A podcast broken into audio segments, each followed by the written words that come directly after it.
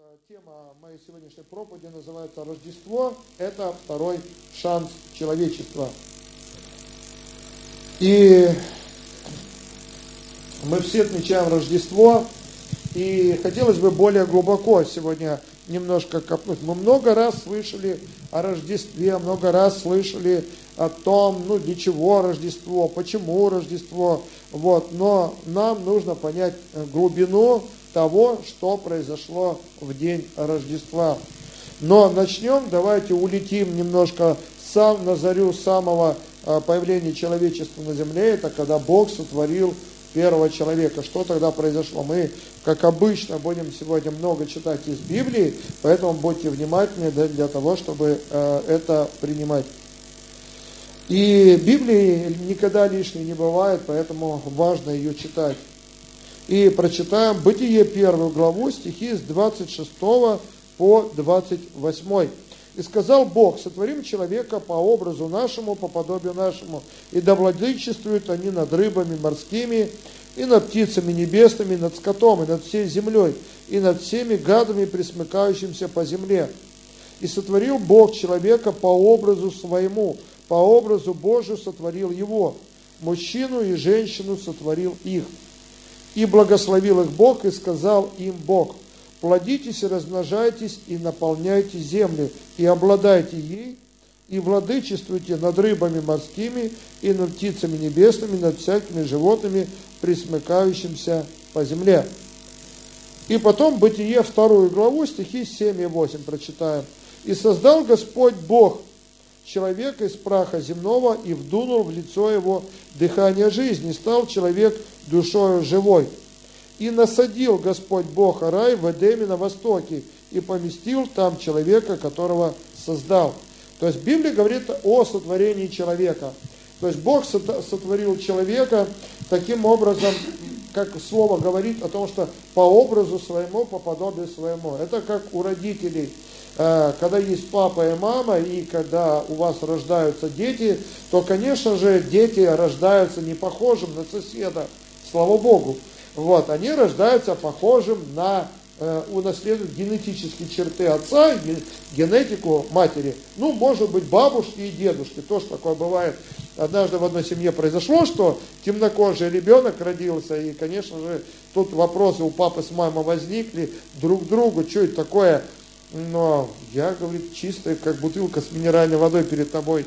Вот, все тут в порядке, они начали исследовать генетику, но там в генетике оказалось, что да, э, в роду был человек с генетикой ну, темнокожего человека, и поэтому это отразилось на последующем поколении. Но все равно, то есть люди отражаются в любом случае генетическую наследственность своих родителей. И Бог, будучи Творцом неба и земли, Он не создал человека кем-то, раз Он сказал, сотворим человека по образу своему, по подобию своему, вам нужно понять о том, кем вы являетесь, кем Бог вас создал изначально, всех нас, людей. Он сказал, создадим человека по образу своему, по, по образу нашему. И создал их.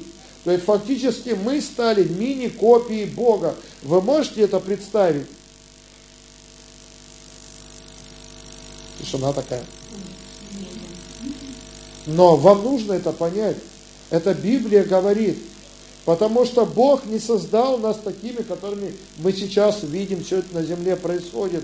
Он создал нас совершенными существами. Он создал нас святыми абсолютно чистыми, абсолютно моральными, а, абсолютно, э, фактически мы являлись мини-копией Бога. Если кто-то из вас думает о том, что ну вот ангелы, и есть такие книги, молитва Архангелу Гавриилу, молитва Архангелу Михаилу, там, еще кому-то там, и люди думают, что они должны молиться ангелам, это неправда. Потому что ангелы созданы не по образу Бога, Ангелы созданы служебными духами, как Библия говорит, для людей, наследующих спасения. То есть они созданы слугами для людей. Но Бог создал по образу своему именно самого человека. Поэтому представьте себе планку, для чего был вообще, каким образом был создан человек. ни болезней, ни проклятий, ни каких-то моральных уродств, падений там и всего. Абсолютно чистый, абсолютно совершенный, абсолютно самодостаточный. Вот на таком уровне Бог сотворил э, первых людей. И Он создал их для общения с самим собой. Потому что, да, был Бог, да, были ангелы, но Богу хотелось иметь общение с равными себе, чтобы были родные дети для Бога. И поэтому Он именно создал людей для того, чтобы иметь общение с подобными себе. Вы можете это принять? Вот, это изначальный замысел Бога. А дальше, а если читать следующий текст, Бытие, 2 глава, 18 стих и с 21 по 22. «И сказал Господь Бог, нехорошо быть человеку одному, сотворим ему помощника соответственно ему. И навел Господь Бог на человека крепкий сон, и когда он уснул, взял одно из ребер его и закрыл то место плотью. И создал Господь Бог из ребра взятого человека жену и привел ее к человеку. Следующий пункт.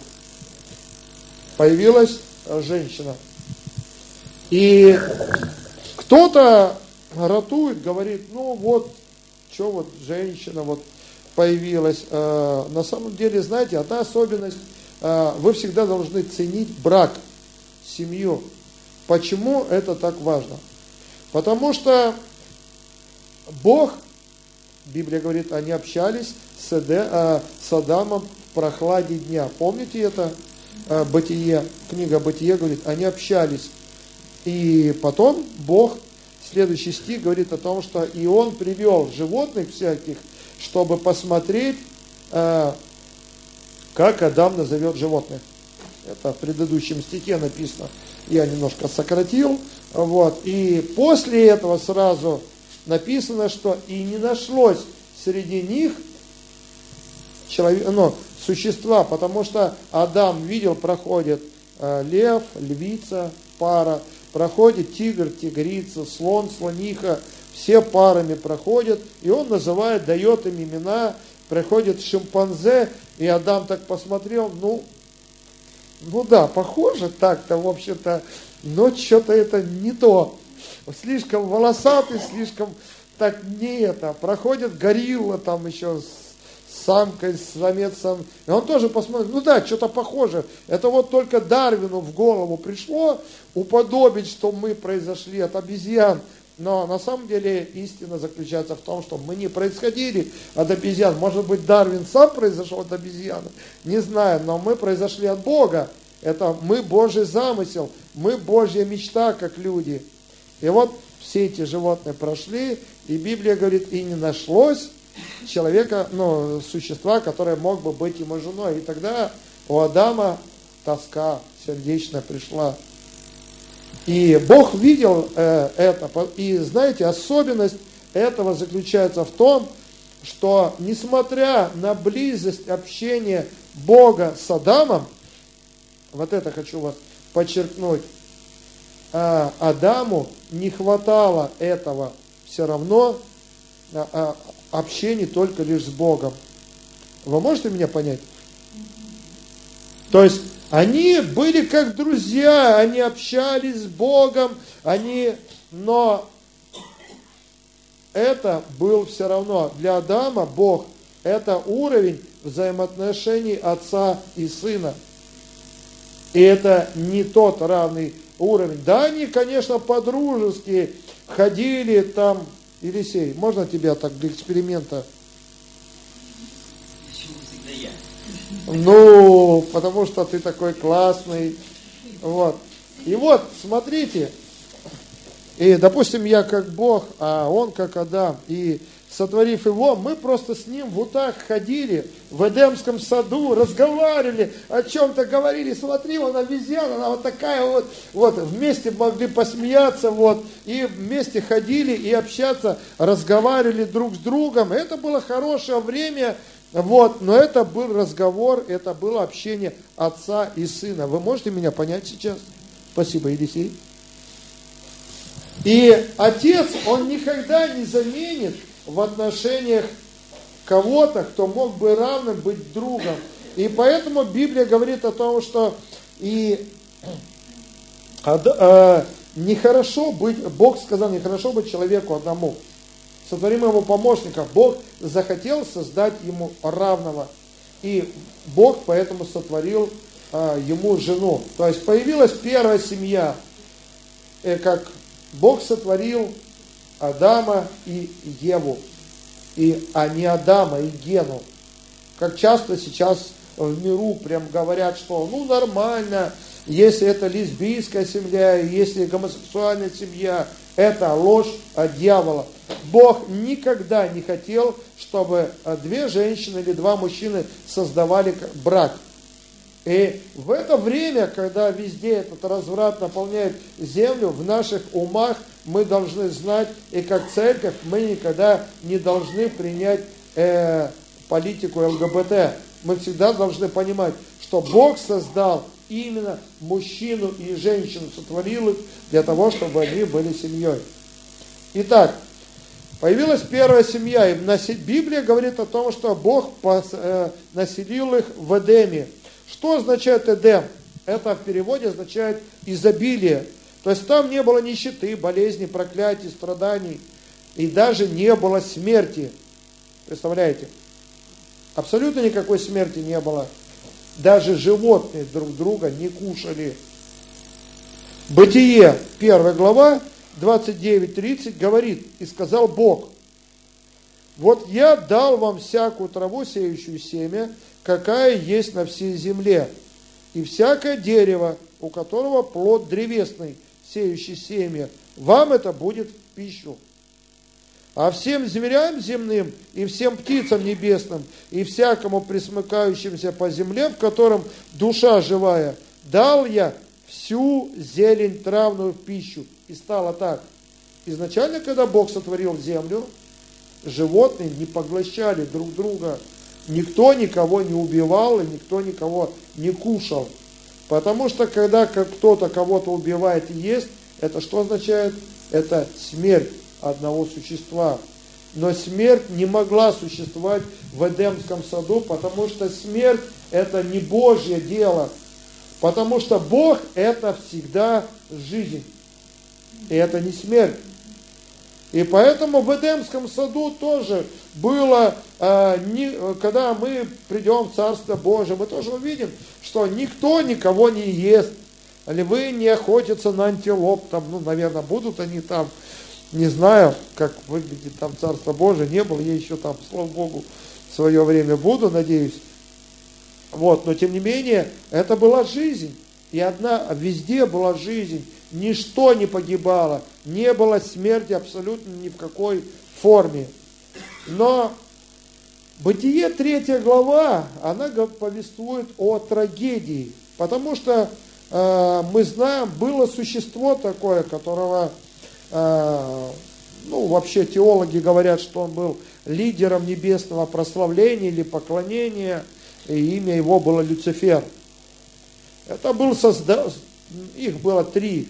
Архангел – это главный, который доставлял послание – Архангел Михаил, Архангел Гавриил доставлял послание. Архангел Михаил, воин, и также Люцифер, это лидер небесного прославления, который э, умел очень танцевать и теологически, ну, как бы теологи говорят, от его движений, когда он там двигался и издавалась музыка, и он был украшен всеми драгоценными камнями, вот, но Библия говорит о том, что он возгордился, потому что он захотел стать подобным Богу. И когда э, все восхищались, как он прославлял Бога, ему захотелось принять вместо Бога славу на себя, чтобы люди ему поклонялись, а не Богу. Пришла зависть, через это пришла гордость, гордыня, и он восстал против Бога, он сумел совратить как э, треть ангелов, и эта часть ангелов, она восстала против Бога и были изгнаны с неба.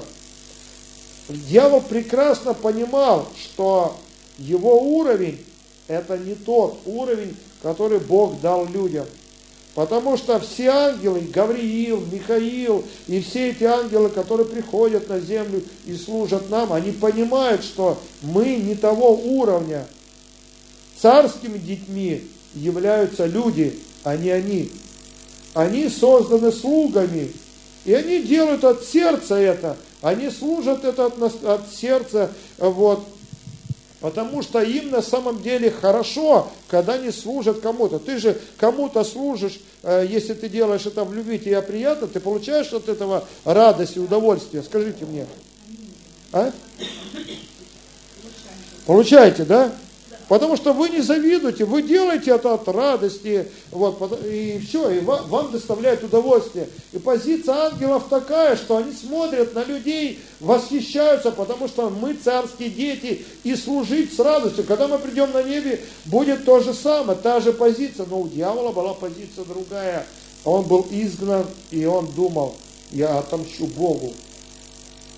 Я сделал зло, он меня изгнал, вот этих э, людей, которые, из, э, которые Бог создал, я обольщу их, и я толкну их в грех, потому что э, я посмотрю, на, на что эти люди способны. И Библия в Бытие 3 главе, 1, с 1 по 6 стих, из 23-24, говорится о той ситуации, каким образом дьявол ваш, вполз в жизнь людей.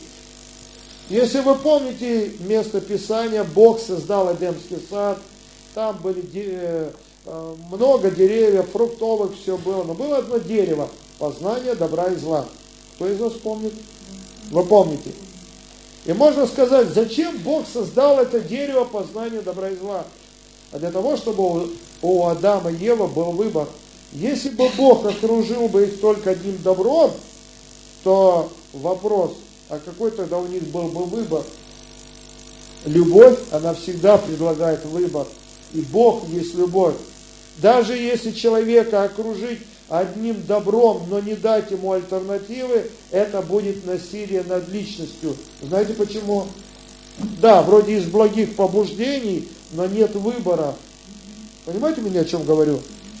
Поэтому нужен был добровольный выбор Адама и Евы чтобы они либо за Богом идти, либо они могут иметь свободу выбора, Богу не повиноваться. Поэтому он посадил дерево познания добра и зла, и он предупредил, не ешьте с этого дерева познания добра, потому что в тот день, в который вы вкусите, смертью умрете. Давайте прочитаем. Змей был хитрее всех зверей полевых, которых создал Господь, Бог.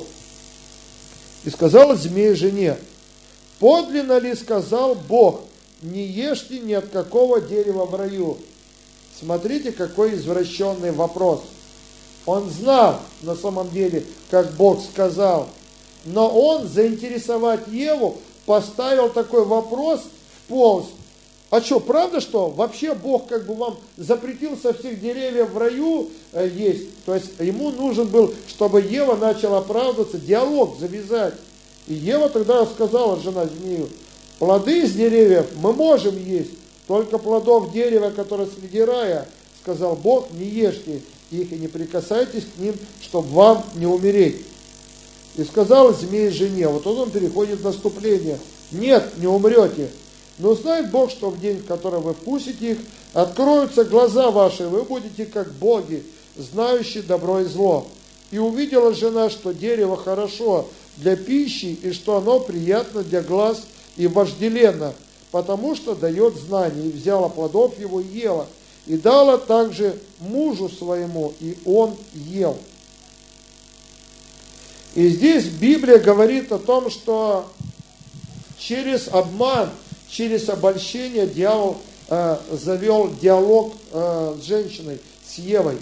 Он, она начала оправдываться, она начала пытаться дьяволу объяснить истину, но и в этом случае тогда дьявол сумел ей сказать, но вообще-то вы тогда станете как боги, знающие добро и зло. Да, они зло не знали. Бог знает зло. Бог знает добро и Бог знает зло. Но в отличие у Адама и Евы, в отличие от Бога, они не знали, что такое зло. И, вероятно, им и не нужно было знать это зло, Но дьявол говорит, а вы станете как боги, то есть на одном уровне, вам кое-чего не хватает. Да, вы знаете добро, да, вы знаете вот это, вот это, но зла-то вы как раз и не знаете. А когда вот вкусишь вот это, вы будете иметь полноту, как у Бога, и вы будете знать и добро, и зло тоже. И это такая, э, такое обольщение пришло. И Ева, она... Здесь на самом деле некоторые теологи говорят, ну, Адам прохлопал свою жену. Нужно было смотреть за ней, чтобы она не общалась с тем, с кем не нужно. Но э, Адам позволил этому для того, тому, что э, куда он там смотрел, почему э, Ева она начала общаться со змеем. Библия ведь говорит о том, что Бог поставил Адама охранять Эдемский сад. Но если нет вора, от кого охранять?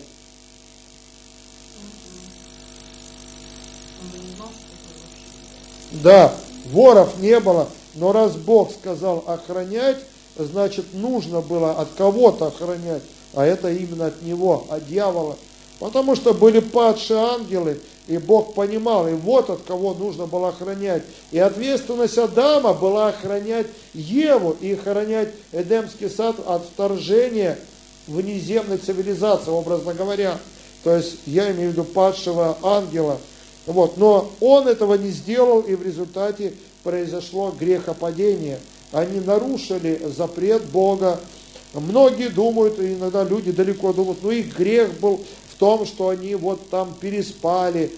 Ну нет, неправда. Люди почему-то думают, что грех был Адам и Ева, то что, ну простите меня, но ведь Бог сказал, плодитесь и размножайтесь. А как размножаться, если ну, как бы не иметь глубины отношений в семейных таких.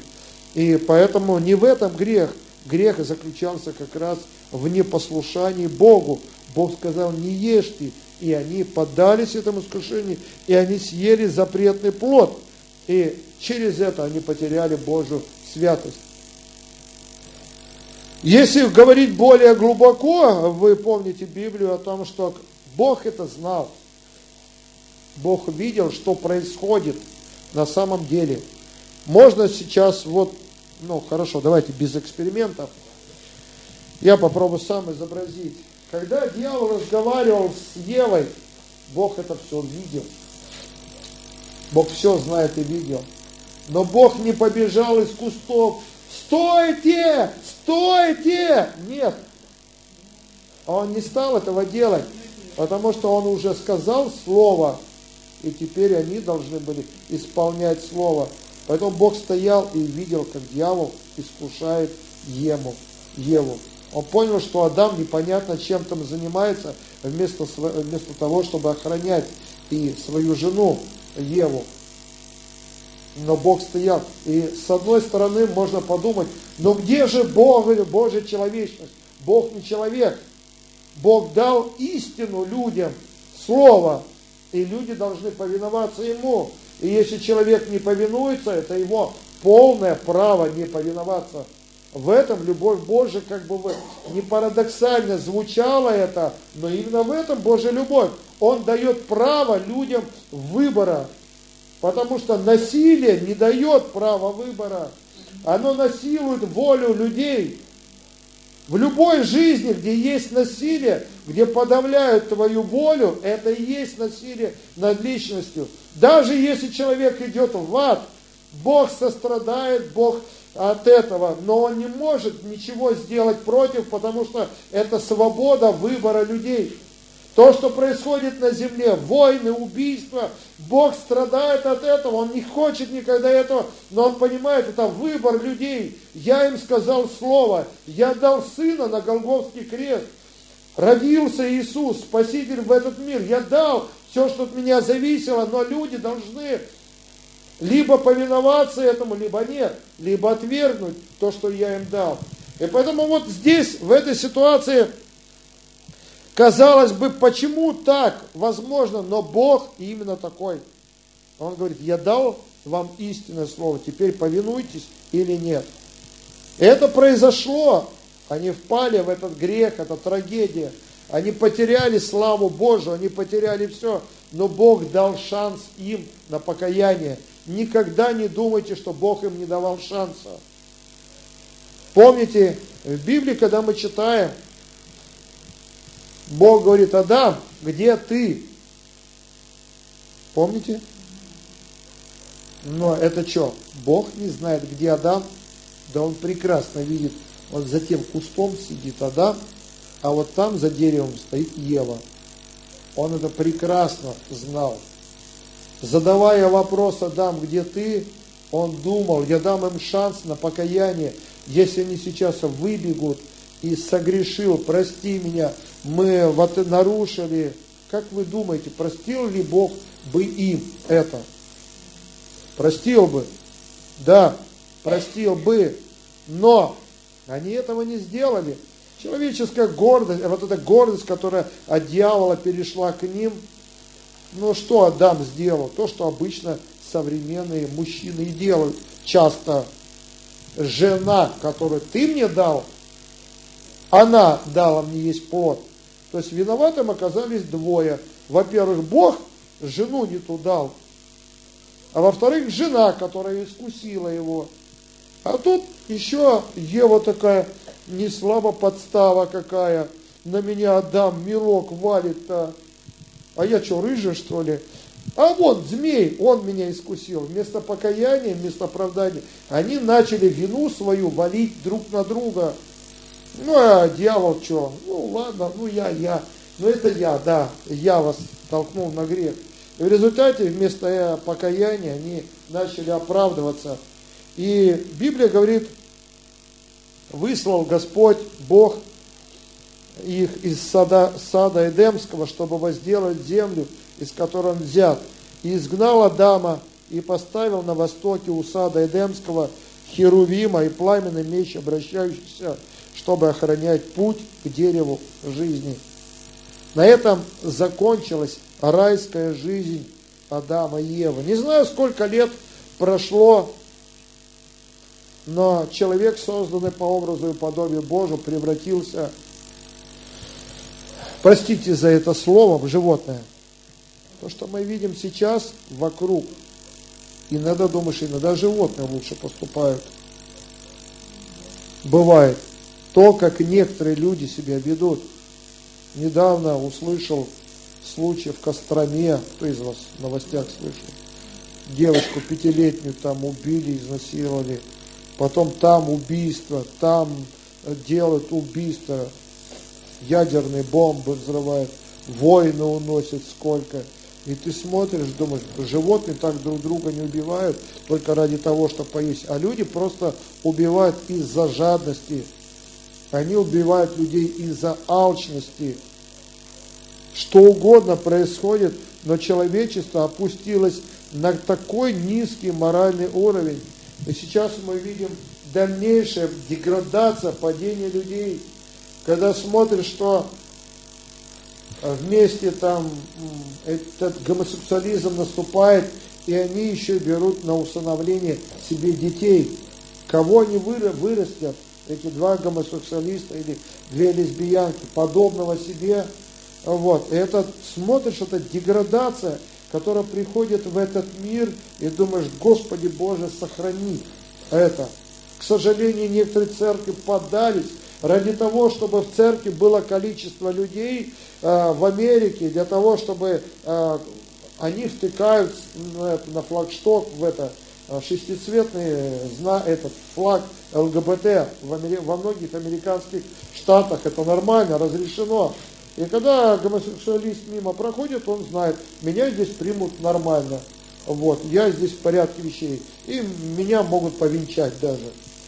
И вот смотришь, деградация этого всего происходит в этом мире. И вот человечество дошло до этого, до самой низости. Но Бог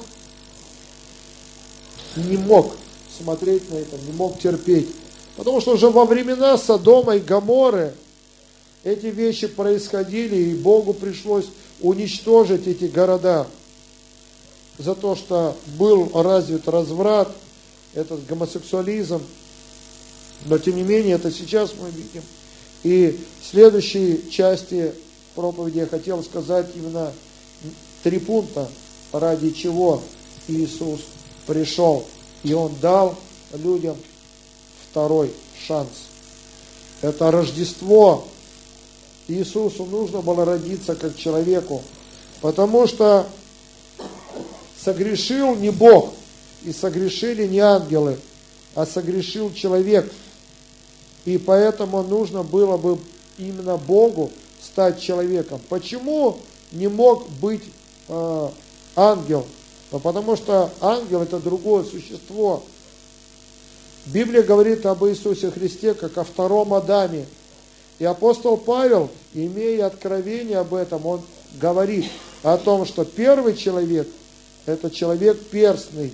То есть, э, ну, в нашем старославянском языке говорится о том, что человек, который был, э, произошел а, из земли, Бог сотворил его. А второй человек – это Господь с неба. И поэтому второй человек – это именно Иисус Христос. Ему нужно было стать именно человеком – Бог может все абсолютно. Он мог бы, знаете, как в современных фантастических фильмах, например, этот э, Терминатор. Кто из вас видел? Раз прилетел такой в какое-то время и с пустого места, раз возник такой, без одежды, без ничего, но он такой раз, все, асталависта такой, вот, и такой вот это. Но Бог такие вещи не творит. Бог может сверхъестественные вещи творить, но ему нужно было, вот Лена, она хорошо как юрист знает, Богу нужно было законы, юридические права сделать так, оформить, что ни один дьявол никогда не смог бы э, сказать Богу, ну правильно, а тебе что делать? Ты правильно, властелин, что хочу, то и ворочу. И Бог ведь может сделать так. Богу достаточно топнуть ногой и остановить жизнь на земле. Богу достаточно пальцами щелкнуть, чтобы земля перестала существовать. Как вы думаете, ответьте на, мне сейчас на вопрос, драгоценный. Может ли Бог вот прям с сегодняшнего дня установить на земле абсолютное добро?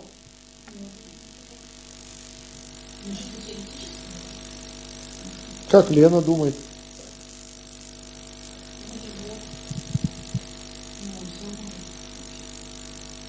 Правильно? Ответ правильный. Бог может это сделать. Теоретически. Он может сделать так, что сегодняшнего дня на земле будет ни одной войны, с сегодняшнего дня не будет ни одного убийства, с сегодняшнего дня будет мир и благоденствие. И он это сделать может, но это будет не тот ход истории, это будет использование верховной власти Бога через силу. Это, знаете, когда ты, например, э, начальник где-то в компании, и, например, есть определенные э, требования компании, и ты вроде бы как директор, и у тебя есть определенные законы, которые, может быть, ты и установил как директор, и ты следуешь, но вдруг тебе выгоднее сделать что-то по-другому. И это в нарушение твоих же правил. Как директор ты по сути это сделать можешь. И все сотрудники ну, вынуждены повиноваться этому. Правильно, понимаете, да? Никуда не денешься, он же шеф.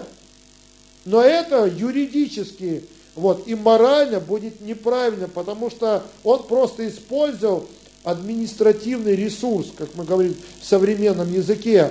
Он просто заставил сделать то, что ну, в его власти. И вот именно такая же ситуация произошла и с Богом. Бог понимал, да, я могу прекратить войны, да, я могу сделать так, что Иисуса Христа, моего сына, не распнут. Да, я могу сделать, что снова сделает на земле мир и благоденствие, но это будет моей верховной властью, но это не будет естественно так, как оно должно быть именно с моральной точки зрения. И поэтому Богу нужно было стать человеком, чтобы это произошло именно естественно, потому что Иисус Христос стал таким же, как ты и я. Он хотел кушать. он потел, он уставал, он боялся, был где-то страх, ему угрожали. И понятно, что все эти вещи, он как человек, он на, он на себе переживал это. Библия говорит в послании к евреям о том, что поскольку он все это испытал на себе, он может и нам помочь. Как вы думаете, страдал Иисус от одиночества? Было давление на него? Было. Особенно, когда ученики убежали. Тогда, когда ему нужна была поддержка. В Гефсиманском саду, те, которые были близко рядом с ним, он молился, Господи, помоги мне чашу сию пить. Приходит ученикам вообще до фени, спят все в, в этом в Гефсиманском саду. А Евангелие от Иоанна, 6 глава, вспомните, что он говорит. Если не будете пить моей крови и есть моей плоти, не можете наследовать Царство Божие.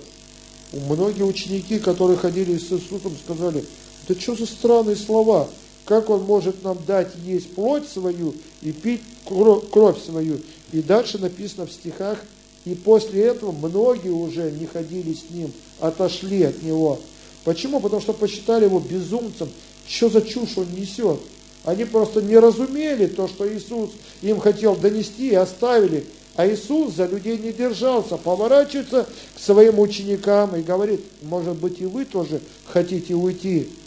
Но Петр сказал, ну куда мы пойдем? Ты имеешь глаголы вечной жизни. Поэтому здесь Иисус были и чувство отверженности, чувство одиночества. Тогда, когда он на кресте, он возопил, Или, Или, лама савахфини. Боже мой, Боже мой, для чего ты меня оставил? В этот момент даже сам Бог, Отец его оставил на кресте.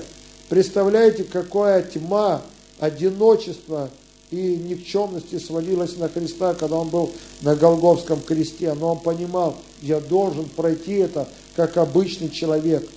Я ни в чем никогда не должен согрешить. И Иисус должен был показать примером, потому что у Адама первого это не получилось жить без греха. Поэтому Иисусу нужно было стать вторым Адамом, чтобы прожить на земле без греха. Это единственный человек, который имел полное право по закону Моисея войти в Божье Царство. Никто не имел. Все согрешили. Все на себе несли печать греха. Все человечество со времен Адама и Евы. Иисус Христос не нес в себе генетики Адама и Евы, потому что родился в Деве Марии совершенно другим способом. Но тем не менее он был подвержен всем тем же искушениям. И сатана 40 дней искушал Иисуса Христа в пустыне, толкал его на грех, потому что он хотел. Он понимал, что если Иисус хотя бы один раз согрешит в чем-то, все, моя победа. Я еще одного Адама завалю. Первого я завалил, а теперь второго. Но Иисус знал, что борьба идет не на жизнь, а на смерть. Все человечество сейчас стоит на кону. Адам свою праведность прощелкал.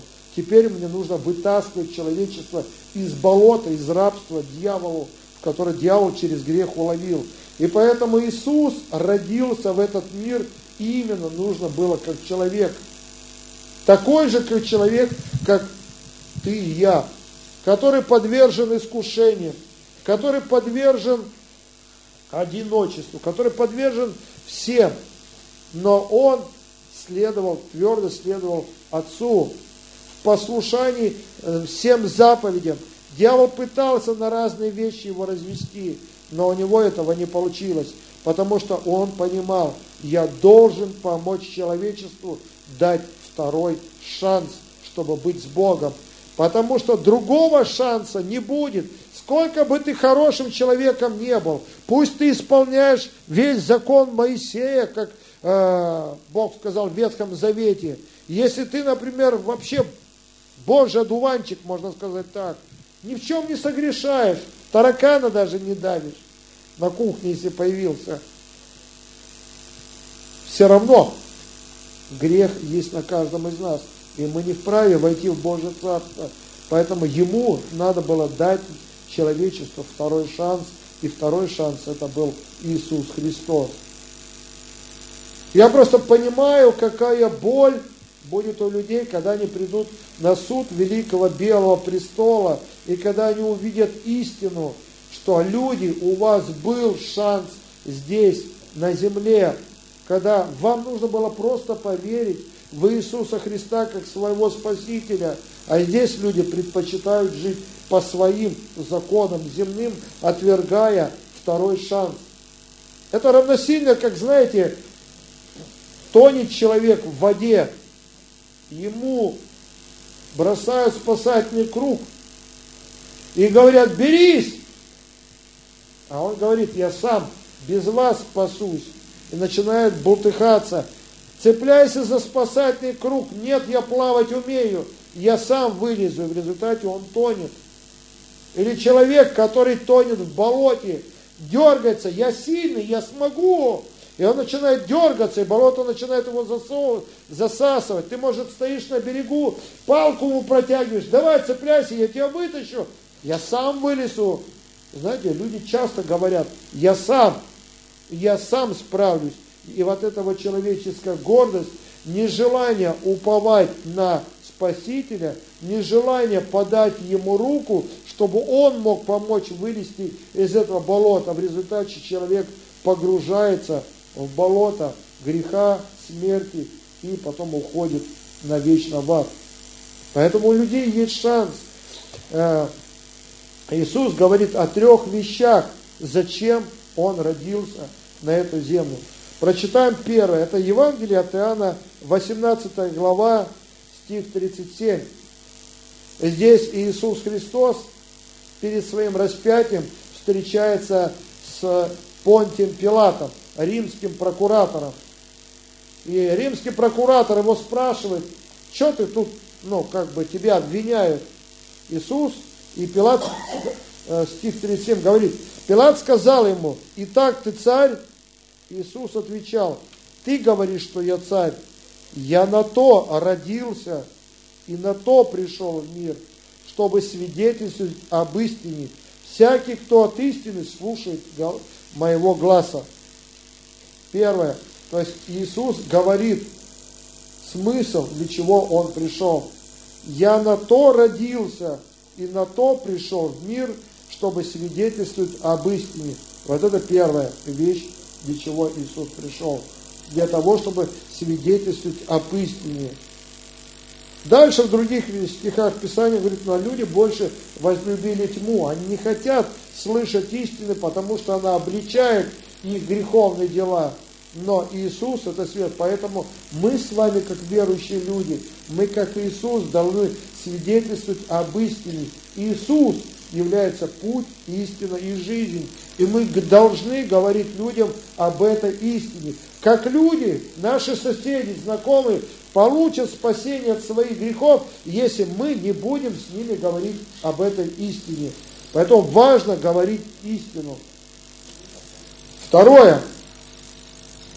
Евангелие от Иоанна, 10 глава, стихи 10 и 11. А, Иисус говорит, вор приходит только для того, чтобы украсть, убить и погубить. Я пришел для того, чтобы имели жизнь и имели с избытком. Я есть пастырь добрый, пастырь добрый полагает жизнь свою за овец. Сатана украл у людей все, что они имели. Он украл их здоровье, украл их, сделал их нищими, ногими. Но запомните вот эти стихи, он сказал, я пришел для того, чтобы имели жизнь и имели с избытком. Пришел, значит родился. Мы говорим о Рождестве. Он пришел для того, чтобы ты, мой брат и сестра, имели жизнь с избытком. Если, положим, ты живешь на этой земле, и у тебя ежемесячные твои потребности составляют 100 тысяч рублей, а у тебя зарплата 200, У тебя 100 тысяч это избытка, правильно? У тебя остаются деньги. Ты их вроде тратишь туда, туда, но у тебя все равно деньги остаются, ты их все, и ты их постепенно накапливаешь. Потому что это избыток. Тебе деть их некуда. Иногда говорят, куры не клюют деньги. Вот это называется жизнь с избытком. Можете уловить вот это слово. Иисус пришел именно для этого, чтобы у вас было больше того, что вы имеете. Дьявол хочет украсть вот эту вот истину в жизнях людей. Они думают, ну я для Бога угодно, наверное, что я такой нищий, у меня недостаток, или что я болею, или еще что-то. Это ложь. Это ложь, которую посеял дьявол в умы людей. истина заключается в том, что Иисус пришел для того, чтобы у тебя был избыток во всех сферах. Но оно не автоматически работает. Для того, чтобы это было в твоей жизни, тебе нужно взять это верой, верить и исповедовать, чтобы это начало действовать в твоей жизни. Поэтому это второе для чего? Для того, чтобы ты имел жизнь с избытком. Третье. Луки 4 глава, стихи с 14 по 19. И здесь Иисус говорит, именно ситуация. «И пришел в Назарет, где был воспитан, и вошел по обыкновению своему в день субботний в синагогу и стал читать. Ему подали книгу пророка Исаии, и он, раскрыв книгу, нашел место, где было написано «Дух Господень на мне, ибо Он помазал меня благовествовать нищим и послал меня исцелять сокрушенных сердцем, проповедовать пленным освобождение, слепым прозрение, отпустить измученных на свободу, проповедовать лето Господне благоприятное». Обратите внимание, мои драгоценные братья и сестры, о том, что для чего еще Иисус сказал, пришел на эту землю. Он сказал, что благовествовать нищим, делиться Евангелием, исцелять сокрушенных сердцем, которые люди в своей жизни абсолютно разбитые, проповедовать пленным освобождение, люди, которые находятся в плену зависимости и грехов. Это люди слепым прозрения, люди, которые не только физически, может быть, слепые, они духовно слепые, они не видят того, что они идут на пути в ад и также отпустить измученных на свободу. Есть многие люди, которые жизнь уже замучила, они измучились. И многие люди, к сожалению, заканчивают свою жизнь, идут, влезут в петлю, наркотики или еще что-то, боль измен, еще что-то происходит. Кто-то стреляется, кто-то еще что-то. Они уходят из жизни, потому что они измучились этой жизнью. Им больно дальше жить. И вот Иисус пришел для того, чтобы отпустить таких измученных на свободу. Вот он глубинный смысл Рождества, для чего Иисус Христос родился в этот мир. И именно для этого, для того, чтобы явить небеса на землю. Но мы являемся передатчиком этого Иисус Христос ушел на небо 2000 лет назад. Сейчас Он живет в своей церкви. Он живет в наших сердцах, братья и сестры. И именно мы должны быть. Не Он, Иисус не пойдет проповедовать Евангелие на улице или своим родным и близким вместо тебя. Он посылает тебя для того, чтобы ты это делал.